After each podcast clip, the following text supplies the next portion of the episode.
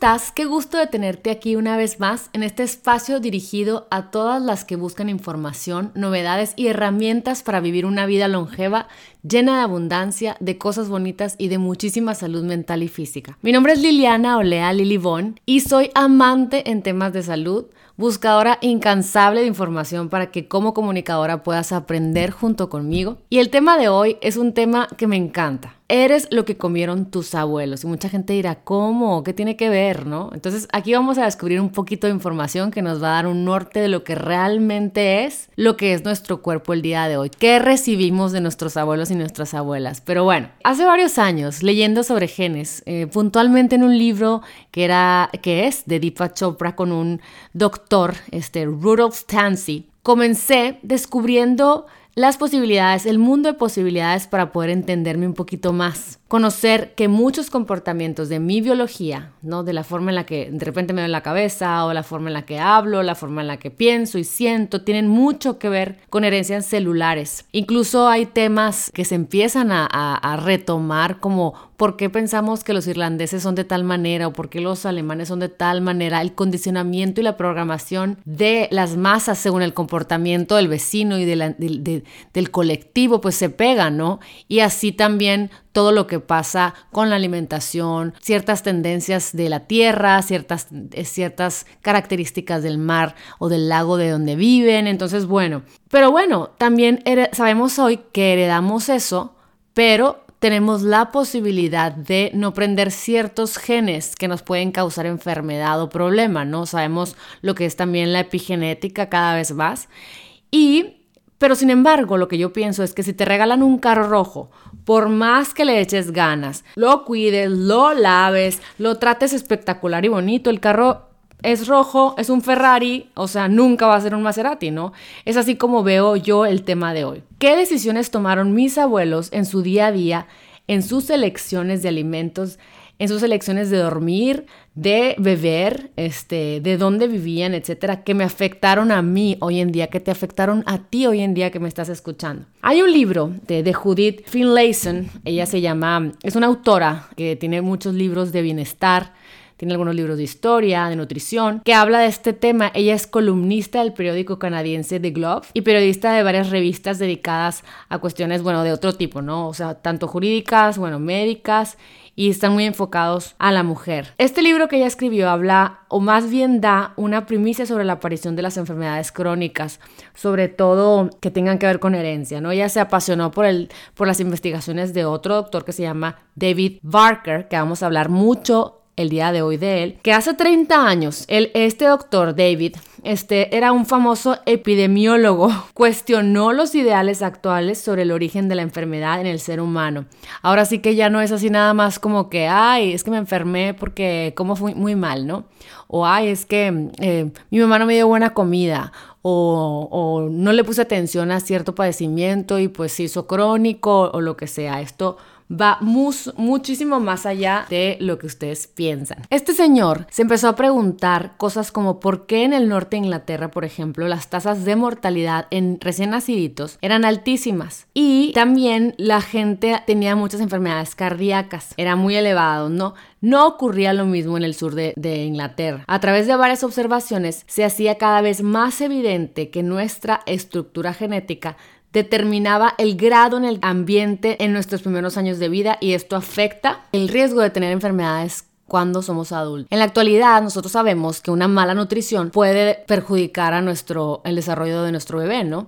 Incluso antes de que una madre esté embarazada de forma oficial. Sabemos que los cambios que causan el estrés y la malnutrición en la expresión génica se transmiten a la descendencia a través de más de una generación y todo esto ha modificado nuestra visión de la reproducción humana. A mí se me hace súper importante hablar de este tema en este podcast porque me doy cuenta de la necesidad. A mí me hubiera encantado que cuando estaba en la prepa, antes de ni siquiera pensar en tener hijos, me hubieran dicho que todos mis hábitos ¿no? Todo este tiempo que yo decidí ciertas cosas sin conciencia iban a repercutir el día que me embarazara en varias generaciones, ¿no? O sea, y ahorita lo vamos a ir viendo. No es para, no regrets, no, pues no nos tocaba, no nos tocaba como sociedad estar más conscientes de nuestros hábitos. Y yo me acuerdo cuando estaba embarazada, ya sabes, el tema de, ay, cómetelo, que tienen? No pasa nada, disfruta ahorita que estás en el embarazo. Después de haber leído este libro del señor Dr. David, te quedas, no, claro que pasa. Y le estoy quitando la oportunidad a mi descendencia de vivir una vida de plenitud, ¿no? Como por ejemplo, ¿cuándo nos hubiéramos imaginado que lo que comieron mis abuelos, o que si nuestros abuelos fumaban desde muy jóvenes, o si nuestros padres sufrieron algún trauma, aumentaría mi riesgo de contraer una enfermedad crónica muchísimos años después de haber nacido. Este doctor Barker, que falleció, que, que falleció en 2013, identificó la conexión entre el lugar donde habitaban las personas y determinadas enfermedades. Y claro, se llegó luego la epigenética, como les decía, y eso era en sus tiempos mega novedad. Hoy todos sabemos que es la ciencia relacionada con lo que comemos, es el ejercicio, qué hacemos, cuánto pesamos o cómo envejecemos. En conclusión, es la conexión entre nuestros genes y el ambiente. Nosotros podemos modificar la expresión de nuestros genes, eso ya lo sabemos. Nuestro ADN no cambia. El estrés y la mala nutrición pueden provocar que se modifique la expresión genética. Fue más o menos como en los 2000, ¿no? Que las teorías de Barker se consideraban reales. O sea, que ya lo empezaron a pelar, como que dijeron, no, o sea, sí sí empezaron a encontrar información que les daban este, estudios o observaciones en donde la gente que no se nutría bien cuando estaba dentro de sus padres tuvieron ciertas repercusiones después. Había unos registros que se perdieron y este señor en su pasión por tratar de demostrar la importancia de esto que les estoy platicando, insistió y se puso a buscarlos y puso a todo el mundo a buscarlos y fue a principios de 1980, dos añitos antes de que yo naciera, que buscó funcionarios allá en Inglaterra este, para encontrar partidas de nacimiento en donde se dijera cómo, cuánto pesaron las gentes y luego los buscó para ver qué onda, ¿no? O sea, más o menos eran unos registros de 1911 y 1945. Eh, y era como para saber la evolución del bebé en el primer año, primero sobre todo, ¿no? Bueno, pasaron mil cosas. Otros médicos comenzaron a prestar atención a todo lo que decía este doctor, ¿no? Estaba encontrando en estos niños y sus descendientes, los encontraron, los entrevistaron y se descubrieron ciertas cosas, como si tuvieron bajo peso, lo que les digo al nacer, o sea, 2.500 gramos o menos, corrían un riesgo elevadísimo de padecer cardiopatías en fases posteriores de la vida. Ahora, todo esto comenzó a hacer ruido, ¿no? ¿no? Cuando empezó a encontrar estos registros Barker, como que, ay, mira lo que está encontrando este hombre y está buscando a la gente y cientos de gentes y está observando qué fue lo que les pasó, ¿no? Depende de las condiciones en las que se encontraban las mamás. Entonces, luego Barker fue, fue contactado por, un, por otro doctor, ¿no? Holandés, que le dijo que en Ámsterdam estaban las historias clínicas de mujeres que habían dado a luz en un hospital que era muy importante en los tiempos de la Guerra Mundial.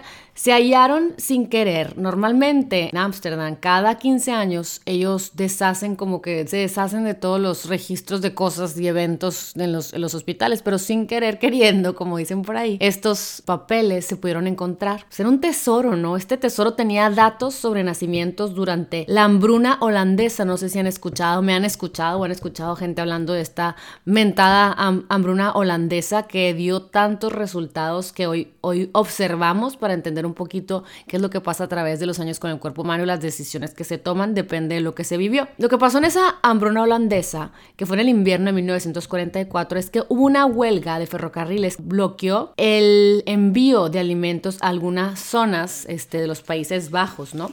entre ellas pues Ámsterdam. Ese embargo que he leído en varias publicaciones que se describía como una conspiración para matar de hambre a un país. Duró más o menos como siete meses hasta mayo de 1945. El aporte calórico diario cayó muy por debajo de las mil calorías, tan poquitas calorías como 400 calorías al día. Creo que mis manzanas con peanut butter tienen alrededor de 300, casi creo. Se cuenta que algunas de las personas que estaban tan, tan hambrientas que se alimentaban de los bulbos de los tulipanes, ¿no? Y encontraban lo que podían para, para alimentarse. Imagínense el hambre que han de haber pasado, pobres gentes. Bueno, ¿y qué pasó? Se aumentaron las enfermedades infecciosas, obviamente la gente con el sistema inmune por los suelos, débil, sin nada de minerales, sin nada de vitaminas, pues tremendo ha de haber sido en ese, ese, tiempo, la verdad que aumentaron mucho las muertes. Era muy común que las mujeres pues estuvieran solas, pues ¿qué pasó? Los esposos, digo, todo mundo despedazado, ¿no? O sea, los esposos en campos de concentración. Había, hay historias y hay, hay, hay ciertas películas. Una, una, hay una película europea que habla sobre cómo tenían que enviar a los hijos lejos porque pues no, no podían alimentarlas, simplemente no podían alimentarlas. Todo esto que estaba pasando permitió a este grupo de investigadores estudiar los efectos de la exposición al hambre en determinados periodos de la gestación de las mujeres embarazadas en esa época. Imagínense qué duro estar embarazada y tener un aporte calórico de 400 calorías o de entre 1000 a 400. Es, es tremendo, ¿no? Las personas cuyas madres estaban embarazadas durante la hambruna tenían el doble de probabilidades de padecer cardiopatías, eran más propensas a ser obesas en el futuro, ¿no? Tener diabetes, hipertensión arterial, entre otras enfermedades epidémicas y crónicas de hoy en día. De aquellas madres que se quedaron, eh, que estuvieran embarazadas, eh, eh, de, comparado más bien a las madres embarazadas en condiciones normales, todos estos hijos de estas mujeres con muchas enfermedades tremendas, ¿no? Pasa el tiempo y este doctor David Barker, es contactado por un doctor de Finlandia, un doctor que se llamaba Johan Eriksson, quien estaba a cargo de 126 estudios relacionados con la, con la, salud de este país, ¿no? De Finlandia, o sea, vean, o sea, primero fue, a ver, vamos a observar qué fue lo que pasó en Londres, ¿no? O sea, porque cuenta, eh, en estos estudios cuentan una historia de cómo en los tiempos de Londres eh, de, de, que había a las afueras de las ciudades grandes, pues mucha prosperidad, súper bien alimentados y todo, y observando todas esas gentes que, que vinieron a las ciudades a trabajar en, en, puestos tal vez no muy importantes, pero de, de, campo y todo,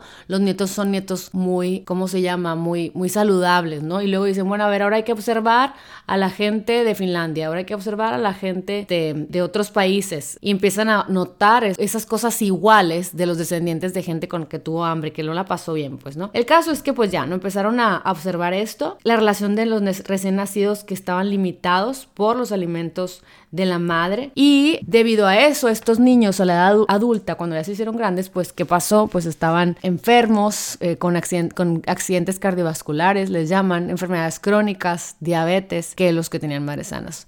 Entonces, pues ahí te das cuenta cómo, cómo un cuerpo, ya sabes, como a, mí a mí me impacta cuando Vivimos una vida sin conciencia. Cuando las madres, yo tengo una amiga que nunca ha comido nada bien, ¿no? Y, no nos enseñan, no sabemos que sí importa. Yo me acuerdo que era, ay, qué simple una coca light, ay, qué simple un cigarrito, ay, qué simple alcohol, cuando realmente estamos formando a nuestros nietos. O sea, genéticamente estamos formando a nuestros nietos. Hay otro tema que está relacionado como la hambruna china. A mediados del siglo XX, el presidente Mao anunció la creación de un nuevo plan, este que luego fue un desastre y terminó en un largo periodo de hambruna. Los resultados de, de lo que pasó lo acaban de publicar hace poco, en el 2017, en el American Journal de Nutrición. Se tomaron hasta cuenta en este trial a 3.000 este, gentes y hallaron un aumento de las tasas de hiperglucemia, nivel de glucosa muy alto en la sangre y de diabetes tipo 2 en personas que estaban en el útero materno durante la hambruna. Mucho más riesgo de,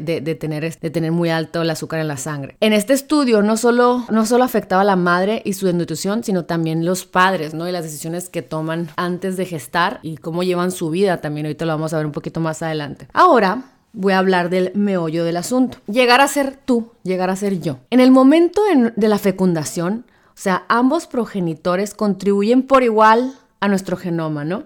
El espermatozoide de mi papá y el óvulo de mi mamá se unieron, crearon una célula que o cigoto con 46 cromosomas, cromosomas, perdón, 23 de cada progenitor, 23 de mi mamá, 23 de mi papá. Estos cromosomas contienen nuestros mis genes, cada uno de los cuales tienen dos versiones conocidas como alelos, una de mi padre y otro de mi madre. Entonces, a medida que me fui desarrollando en el útero de mi madre, el cigoto empezó a dividirse para crear un organismo formado por numerosas células, el embrión. Aunque casi todas ellas contienen los mismos 23 pares de cromosomas, en varias fases del desarrollo empiezan a diferenciarse y forman varios tipos de células con funciones específicas, no especializadas. Pues ya sabes, se forman las células del cerebro, las células del hígado, las células madre, las mastocitos y etcétera, etcétera, cosas que no le vamos a entender. Por eso, tiene, yo tuve, cien, tengo cientos de células de diversos tipos, cada uno con diferentes funciones, ¿no? El conjunto de todos los genes formaron mi genoma, formaron al alilo, me formaron, ¿no? Resulta que hubo unos doctores que querían ver a través de estos procesos cómo experiencias vitales se podían transferir de una generación a otra, ¿no? Se hicieron estudios de como unos 6.000 padres que habían sido fumadores. De ellos, 166 habían fumado justo antes de alcanzar la pubertad, cuando sus espermatozoides, el medio que transmitiría su material genético, se estaba formando. Los hijos de esos hombres resultaron ser más fuertes de la media, incluso en comparación con los hijos de los hombres que solían fumar, pero no empezaron a hacerlo hasta que había pasado la fase delicada en que los testículos comienzan a producir semen. De nuevo daba la impresión de que una determinada experiencia, en este caso la exposición a ciertas toxinas, en un momento concreto puede dejar algún tipo de registro en el material genético que van transfiriendo, ¿no? Y luego se hizo una segunda parte del estudio. Se observó que los nietos de los hombres que habían pasado una temporada de prosperidad, o sea, de mucha comida, de mucho exceso, justo antes de la pubertad, tenían un riesgo considerablemente mayor de morir de forma prematura. Pero también hallaron que las nietas de las mujeres que habían vivido un periodo de escasez cuando estaban embarazadas tenían un riesgo muy alto, mayor, mucho mayor, de morir en forma prematura. En otras palabras, para que lo entendamos un poquito mejor, los abuelos que estaban hipernutridos, cuando sus cuerpos empezaban a producir semen, pusieron a sus nietos en riesgo de tener una muerte prematura. Y las abuelas que estaban hiponutridas, muertas del hambre, durante el embarazo, momento en el que se forman los óvulos de las hijas, pusieron en peligro la vida de las nietas. La pregunta que se hacían es cómo podía transmitirse estos mensajes no genéticos. Conclusión, fumar ¿no? Este, el tabaquismo en hombres jóvenes. La exposición a estas toxinas pueden dejar una memoria biológica que se puede transmitir a las siguientes generaciones. ¿Qué tal? Bueno, ahora les quiero contar de, una, de, un, tema padrísimo que tiene que todo que ver y es la epigenética nutricional. Tú necesitas, por ejemplo, a mí no me gusta el café, ¿no? Y, y, pues tiene todo que ver con lo que les voy a decir, ¿no? O sea, tú necesitas una taza de café para empezar tu día o un sorbidito de poquito de café te deja que no puedes dormir, ya sabes, las típicas que, ay, no, es que ni me des porque me voy a, no voy a dormir. Bueno, tal vez no te des cuenta, pero la respuesta a tu café de la mañana o a ese sorbidito que le diste tiene, depende de tu genoma. Las personas catabolizan, ¿no? Las personas catabolizan el café a ritmos muy diferentes. Y hay algo más en juego que es lo que altera el sueño, ¿no?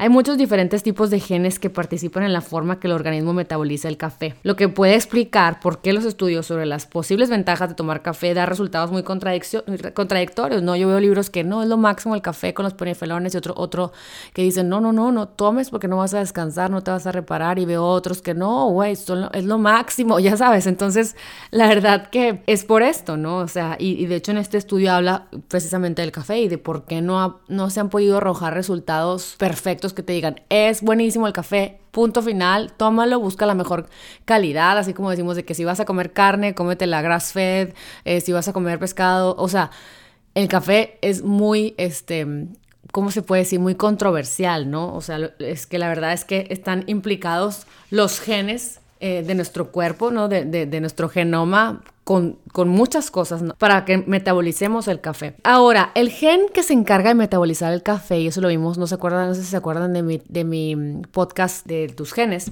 este gen de, que metaboliza el café tiene mucho que ver con, el, con la metabolización de los medicamentos. Las diferencias genéticas nos ayudan a explicar por qué muchas personas tienen reacciones negativas a algunos medicamentos que nos recetan. Hay test, como les platicamos en ese podcast, que son farmagenómicos, que cada vez empiezan a ser súper más comunes, ¿no? Probablemente, y se, debe a que ha habido reacciones horrorosas, adversas a los medicamentos, pues es por eso que, bueno, sabemos que, que los medicamentos y la farmacéutica es una de las principales causas de muerte accidental. Está tremendo. ¿Y qué pasa? Las pruebas genéticas nos ayudan a predecir si un medicamento es eficaz o potencialmente peligroso, ¿no? O sea, y esto sería el futuro, ¿no? Cada vez vemos, y se los he platicado en los últimos podcasts, como en el de The Science and Technology of Growing Young, hice un, hice un live con este señor, Sergey Young, y se los he platicado mucho, pero finalmente todos estos errores que se cometen Hoy en día, porque no tenemos el acceso a poder hacer este tipo de, test eh, ¿cómo se llaman? Farmacogenómicos, ¿no? Pues ese es el futuro del poder estar bien, porque a lo mejor yo te digo, ¿sabes qué? Es que mm, me van a operar de la pierna y necesito tal medicina y lo que tú quieras y me van a dar algo. Y para mí, Liliana, por cómo están mis genes, rechazo tremendamente y, se convierte en una cascada de errores fatales para terminar en muertes y cardiovasculares o cosas tremendas que, ay, qué raro, ¿por qué se murió? Y tiene todo que ver con una reacción adversa a, a una medicina, ¿no? Entonces, el futuro es exactamente la personalización de lo que necesita cada cuerpo, tanto de suplementación como de medicamentos. Pero bueno, Aquí se los platiqué y ustedes van a verlo en el futuro. La sal, este, el alcohol también afectan de forma muy diferente a las personas, igualmente que el té verde. Eh, uno estudio decía que, por ejemplo, que las mujeres cuyo genotipo determina una actividad alta de una enzima que es una enzima convertidora de la angiotensina, ECA se llama. Tenía un mero riesgo de padecer cáncer de mama si tomaba té verde de forma regular, ¿no? Y aquí es los que promueven de que, no, hombre, yo tomé té verde y lo, lo máximo con todos los antioxidantes, se me quitó el cáncer y la, la, la. Pero, por lo contrario, en ese estudio se dice que lo mismo, pero con mujeres con baja actividad de esa misma enzima BAI. O sea, está de okis, hasta, hasta sale contraproducente, ¿no? Y bueno, yo, yo también creo que yo, también creo mucho en la intuición. Y muchas veces insistimos en los alimentos porque nos los dijo el gurú, porque nos los dijo el, que escribe libros de la Keto Diet, porque nos los dice el que escribió el libro de The Autoimmune Solution, Amy Meyers, o nos dijo David Asprey en Bulletproof, o nos los dijo whoever, ¿no? El que sea. Pero finalmente somos tan mágicos que si no te cae bien en un punto determinado un brócoli, no te lo comas no significa que no te va a caer bien en todo momento. Eh, digo, hay muchas variables para tomar decisiones nutricionales. Sin embargo, hay veces que insistimos, por ejemplo, en mi caso yo, yo lo digo porque cuando tomo yo té verde es, tremendo lo mal que me va, lo mal que me siento y cómo se me baja la presión. Entonces, ¿qué pasa? Por más que me digan misa, como decimos sonorensemente, pues yo no tomo té verde. ¿Por qué? Porque me cae mal. igual y no voy a un laboratorio para que me expliquen cuál es el genoma que tengo para saber si me cae bien o mal el té verde, pero finalmente me gusta promover el escuchar a tu cuerpo y el decir, no me cae bien el té verde hoy. Y a lo mejor le insistí y no, pues no me cae bien. A lo mejor hay millones de hierbas en el planeta Tierra como para estar terca con el té verde, ya saben. Entonces, pues bueno, ahora nos vamos a, poner a ver, por ejemplo, ¿te has preguntado alguna vez por qué ciertas personas consumen calorías sin ganar ni un gramo y otras parece que nomás de ver un pastel ya les sale, o sea, ya sabes, más peso? Esto es lo que les digo de la nutrigenética. Para las que les gustan estos temas, se me hace padrísimo porque cada vez es más evidente de cómo nuestras variaciones genéticas son únicas y afectan el modo en el que el organismo absorbe, almacena y utiliza los nutrientes. Incluso qué se dijo de la alimentación, por qué no la absorbes, qué significa para ti alimentarte, qué significa para ti dejar de comer emocionalmente, espiritualmente, físicamente. Es todo que ver, ¿no? Entonces, si estamos heredando los comportamientos de las emociones de mi abuela, o sea, de sus emociones cuando estaba gestando a mi mamá, mi mamá creando lo que soy yo hoy en día, pues todo tiene que ver. Y me encanta poder tener la oportunidad de hablar de este tema porque ahora sí que ojalá que alguien, un alma me escuche por aquí, tenga la pasión de enseñarle a adolescentes o a niños y, y diga, ¿sabes qué? Me voy a poner a explicarles a los niños con peras y con manzanas que sus decisiones desde ya, si empiezan a fumar, cuando se están formando su cuerpo tiene todo que ver con el futuro de, Y a lo mejor no les importa, ¿no? Porque si no les importan sus mismos cuerpos de jóvenes, pero hay mucha gente que sí. Entonces, si ven mamás, papás siendo conscientes de, porque, de que el amor que le damos a nuestro cuerpo tiene todo que ver con el futuro humano, pues padrísimo, la verdad que crearíamos un colectivo bien consciente de sus cuerpos, menos aferrado al look y más aferrado a la biología natural de una vida en gozo. Entonces, pues ya saben. Y les quiero mencionar la frase de este señor en su libro eh, David Barker que les cuento que se llama Nutrition in the Womb. Él dice, los automóviles se rompen por dos motivos. Se conducen por carreteras en mal estado o están mal ensamblados. Si están, si están bien fabricados, se pueden conducir por cualquier carretera. Lo mismo pasa con el organismo. Las enfermedades crónicas se pueden prevenir mejorando el crecimiento y el desarrollo de los recién nacidos. Entonces, bueno, veamos. El óvulo que te formó, el que se unió, vamos a volver a repetir esto, pero para que tú le pongas atención, el que se unió al espermatozoide de tu papá y se desarrolló hasta convertirse en ti en el útero materno. Fue creado en el ovario de tu madre mientras ella estaba en el útero de tu abuela. Y sé que qué loco. Todavía no puedo creer que la gente sea novedad para la gente esto. O sea, la primera vez que yo lo escuché dije, A ver, vuélvelo a repetir. Pues sí, cuando te formaste, eh, fue fuiste creada en el ovario de tu madre mientras ella estaba en el útero de tu abuela. Imagínense la magia que es eso. No puede ser. O sea, si yo tuviera hijas, mis decisiones en el momento de gestar, mis decisiones de mi cuerpo y de mis emociones, gestando a mi hija, mi hija está creada, ya dentro de ella se encuentra su hija, mi nieta. Híjola, qué responsabilidad también, ¿no? O sea, hijo, que, o sea, sabes, porque si alguien no tiene óvulos es porque desde que estaba en, en, en, en su mamá, su abuela ya tiene ahí todo que ver, ¿no? Entonces, pues qué duro, pero también qué mágico, porque por eso cargamos con tantas emociones y estamos más conectados genéticamente a nuestras abuelas que, que nada. Es impresionante la magia de la mujer, ¿no? En, en este mundo. Entonces, a diferencia de los hombres que no producen espermatozoides hasta que alcanzan la pubertad, las mujeres nacemos con nuestra provisión de óvulos para toda la vida. Las experiencias de mi abuela cuando estaba embarazada juegan un papel muy importante en el desarrollo de tu madre cuando era un feto. Oigan, aquí les estoy hablando de ciencia, ¿no? Estos son doctores que, están buscando datos y que están viendo cuál es la, ¿no? cuáles son las cosas que se, que se, que se repiten y todo eso. Y pero me impacta porque aquí es donde unimos todo lo que es Lily One Life, ¿no? O sea, te estoy hablando de la nutrición, te estoy hablando de, del gen, del genoma, de cómo se forma. Sin embargo, también te estoy hablando de las emociones, ¿no? Que a veces nos culpamos y decimos, ay no, o sea, yo la verdad que ay, soy una impulsiva o siempre estoy nerviosa o no disfruto de la vida o por más bien que esté mi vida no la, no la veo y siempre estoy en la angustia. Entonces estamos en una generación lista para desaprender lo que ya traemos, la información genética que ya está en nuestro cuerpo. O sea, mi abuela, mi abuela Naberta, cómo estaba en su matrimonio, qué se decía ella constantemente, cómo fue su vida. Y y lo que yo traigo hoy en día no tiene tanto, o sea, tiene que ver conmigo, pero tiene más que ver con, con, esos impulsos eléctricos que se formaron emociones, sensaciones y formas de ver la vida. Está impresionante. Más importante aún desde tu perspectiva, esa aportación se extiende hasta el óvulo que se convirtió en ti, que es el motivo por el que sigue siendo una parte importante de tu herencia biológica. Así es como funciona. En el momento del parto, los ovarios de las niñas ya contienen los óvulos que tal vez algún día darán lugar a sus hijos.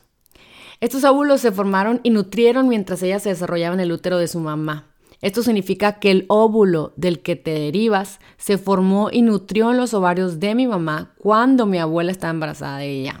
Lo voy a repetir mil veces porque está muy impresionante. Lo que comió mi abuela, el aire que respiró, el estrés que sufrió mientras estaba embarazada, dejó una huella para siempre en el óvulo que se uniría al espermatozoide de mi papá y a partir del cual yo me desarrollé. Y no hay que olvidarnos que el espermatozoide de mi papá transportaba características epigenéticas que llevaba datos de su historia particular. O sea, no nos vamos a olvidar del papá. Claro que tiene pinta, claro que pinta el papá, pero lo impresionante es que, el de la mujer ya venía de la abuela, o sea, que ya veníamos, ¿no?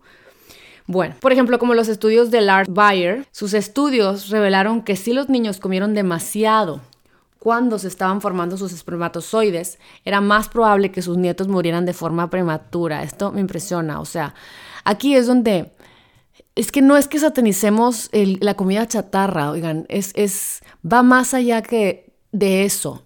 Eh, va más allá de qué opinión, de qué vertiente de alimentación, qué satanizamos, la industria alimenticia, la historia de los alimentos, el por qué se nos olvidó comer natural, por qué comemos empaquetado, por qué comemos colorantes, por qué comemos con ansiedad. Son tantas shades, ¿no? 50 Shades of Grey, o sea, son tantos, tantos lados que tienen estos temas y que por eso estamos aquí compartiendo y platicando y escuchándome si me estás escuchando, que es promover en realidad la conciencia de cada día. Esta era nos estamos devolviendo mucho al presente, el presente, a disfrutar el momento, porque estás comiendo de más, porque estás preocupada por lo que sigue, por la ronda, por la fiesta, por la suegra, por el hijo, por el taekwondo, cuando si, promovemos mucho más la conciencia de comer limpio, entero, intuitivamente, y, no como me dijo el otro día alguien, es que intuitivamente, pues intuitivamente yo quiero una dona, ¿no? Lo, como siempre digo bromeando, pero intuitivamente natural para si estás recibiendo un Maserati, o sea, o estás recibiendo un Nissan, como también lo he platicado, pues lo dejes en las mejores condiciones posibles. Eso es nuestro trabajo, el trabajar en nuestro, en nuestra genoma a través de la epigenética, o sea, de todo aquello que influye en mi gen, que ya me lo entregó así mi abuela, ya. Mi abuela, mira, ni, mira, voltear para atrás ni para agarrar vuelo, ¿no? Es solo para agarrar vuelo, perdón, o sea, ni para allá, para, no vamos a reclamar. Pero tenemos la oportunidad de ver que ya recibiste este carro, esta armadura, bueno, ahora tienes responsabilidad para, para que cuando te vayas, te vayas con la armadura hermosa, reluciente y que sirva hasta el final de tus días y que cierres tus ojos. Y bueno, como se llama el podcast, tu salud no empieza contigo y si tienes descendencia tampoco acaba contigo, ¿no? Y volviendo a todos los estudios de las mamás embarazadas, se encontró que siguieron esos bebés siendo biológicamente más débiles, todos los bebés que se murieron del hambre en el, en el vientre materno, más propensos a tener hipertensión arterial, diabetes tipo 2, con patrones de distintos lípidos sanguíneos, menor densidad ósea, alteraciones a las respuestas al estrés, pared ventricular izquierdo más grueso, arterias menos elásticas, perfiles hormonales distintos y envejecimiento más rápido. Está impresionante. Un recién nacido que estuvo desnutrido en el útero o expuesto a otras formas de estrés excesivo cuando sea adulto va a ser más propenso a padecer enfermedades como la obesidad, la diabetes y cardiopatías. Hay un término que se dice programación nutricional, este que fue publicado en 1998. El doctor se llamaba Alan Lucas de la Universidad de Londres que habla de que claro que afecta en tu salud inmediata y en tu descendencia todo aquello que metes a tu boca. Y aquí es donde, por favor, y lo he repetido varias veces en público, eso de come lo que puedas y aprovecha, yo te quiero decir, qué egoísta, que estás viviendo el momento sin pensar en, en las consecuencias. Una cosa es disfrutar el momento, pero disfrutar el momento de una manera consciente, ¿no? Sabiendo que todo lo que hacemos en este planeta tiene una repercusión, igualmente en el cuerpo. Aparte, amamos a nuestros hijos y amamos a nuestros nietos, y las abuelas no se dan cuenta que los problemas que tienen los nietos tempranamente, pues tiene todo que ver con ellas. ¿No? Es, ay, qué bárbaro, qué bárbaro, tanta cosa y la verdad es que tiene mucha responsabilidad, pues la abuela, ¿no? Y bueno, sí, ¿no? Cada vez son más los estudios que nos demuestras, que nos demuestran, perdón, que no solo la aportación del papá puede influir en la salud de sus propios hijos, sino que también puede contribuir a la aparición de enfermedades en generaciones sucesivas del futuro. A ver, aquí hay algunos ejemplos. En un estudio del 2018 analizó a más de 40 millones de nacimientos halló que los padres que tenían más de 45 años, sus hijos tenían un 14% más de probabilidades de nacer de forma prematura y tener un bajo peso al nacer. También, también dice que los padres mayores también son más propensos a tener hijos con trastornos neurológicos como la esquizofrenia y el trastorno de espectro autista. También los experimentos con animales revelan que si un padre tiene una alimentación baja en proteínas, se va a modificar pues el metabolismo de las crías, ¿no? Hay muchos estudios que vinculan la obesidad paterna con un mayor riesgo de que los descendientes sean obesos, probablemente debido a cambios epigenéticos en el ADN. Cuando los padres consumen demasiado alcohol cerca del momento de la fecundación, sus hijos tienen un mayor riesgo de tener problemas de conducta. échense esa, como dice mi marido. ¿Sabes? O sea, un papá que tomó mucho sus hijos tremendos, ¿no? Súper bajo rendimiento de estudios y un trastorno de déficit de atención con hiperactividad. Ahora, observemos que cada vez la gente toma más, cada vez la gente consume muchas cosas distintas y pues ¿qué pasa? Pues hijos con más problemas de conducta. Y bueno, podríamos estar hablando mucho más de este tema, pero para mí era importante que se mencionara pues que cada vez es más común y lo vemos que ya empieza en el 2017 en adelante, que no son muchos años la verdad, como que a darse a darle importancia en la ciencia a estos estos findings, ¿no? A estos a estas cosas que encontraron de que de que tiene relación todo lo que hacemos. Creemos que, ya sabes, es, como, es como un karma, como un boomerang, yo le dijera más bien, un boomerang en donde pensamos que no, que no va a volver a nosotros nuestros comportamientos o nuestros hábitos, pero sí vuelven a nosotros. Entonces, la verdad que se me hace importante retomar el tema con nuestras familias de qué es lo que comemos, por qué lo comemos, lo, lo que hacen las adicciones, lo que hacen los excesos, lo que podrían causar eh, los comportamientos de los papás, pues los heredamos los hijos, ¿no? De, de cómo cómo se alimentan, de cómo tomamos, de cómo comemos, de cómo, de qué es lo que vemos, qué actividades realizamos y todo eso sabemos, sabemos, pero a veces no tenemos la voluntad de hacerlo. Entonces yo te invito a que cada vez busques más formas de estar escuchando información de salud, escuchando información de, dieta nutricional, escuchar de recetas nuevas que te motiven a, saber cómo empezar. Ya sabes, talleres que te lleven, porque ya sabes, si estás cerca de, de la información, es como como dicen del curso de milagros o de, o, de, ir a la iglesia, ¿no? Si estás constantemente escuchando el mensaje, constantemente estás ayudándote el mensaje. Bueno, igualmente con lo de la salud. Si constantemente estás siguiendo en redes sociales gente que se dedica a la salud, leyendo libros que hablen de la salud y del bienestar, que realmente se convierta en que te conviertas en esa, en esa masita, en esa plastilina que se convierte en un jarrón hermoso y en una persona que realmente está completa en, en muchos niveles. Entonces, bueno, espero que esta información te haya abierto la boca y los ojos para decir que es importante. Como, bueno, ya si tienes hijos, pues la verdad es que promover en ti los mejorar los hábitos y que vean tus hijos que es posible mejorar hábitos y que tengan grandes hábitos para que el futuro de la humanidad sea grande. Entonces, bueno, les mando un abrazo, espero que lo hayan disfrutado que hayan aprendido y que si les gusta, por favor, compártanlo. Y les voy a pedir el favor que entren en Spotify o en podcast o en, cualquier plataforma que estén escuchando esto y que, que, pongan un comentario si les gustó y si no les gustó también. La verdad que toda información me sirve para seguir aprendiendo y creciendo y seguir siendo servicio para todos ustedes y seguir con esta misión de aprender mucho más de cómo estar bien y cómo vivir mejor. Les mando un abrazo, los quiero mucho, que estén muy bien y que tengan una hermosa semana. Bye bye. Música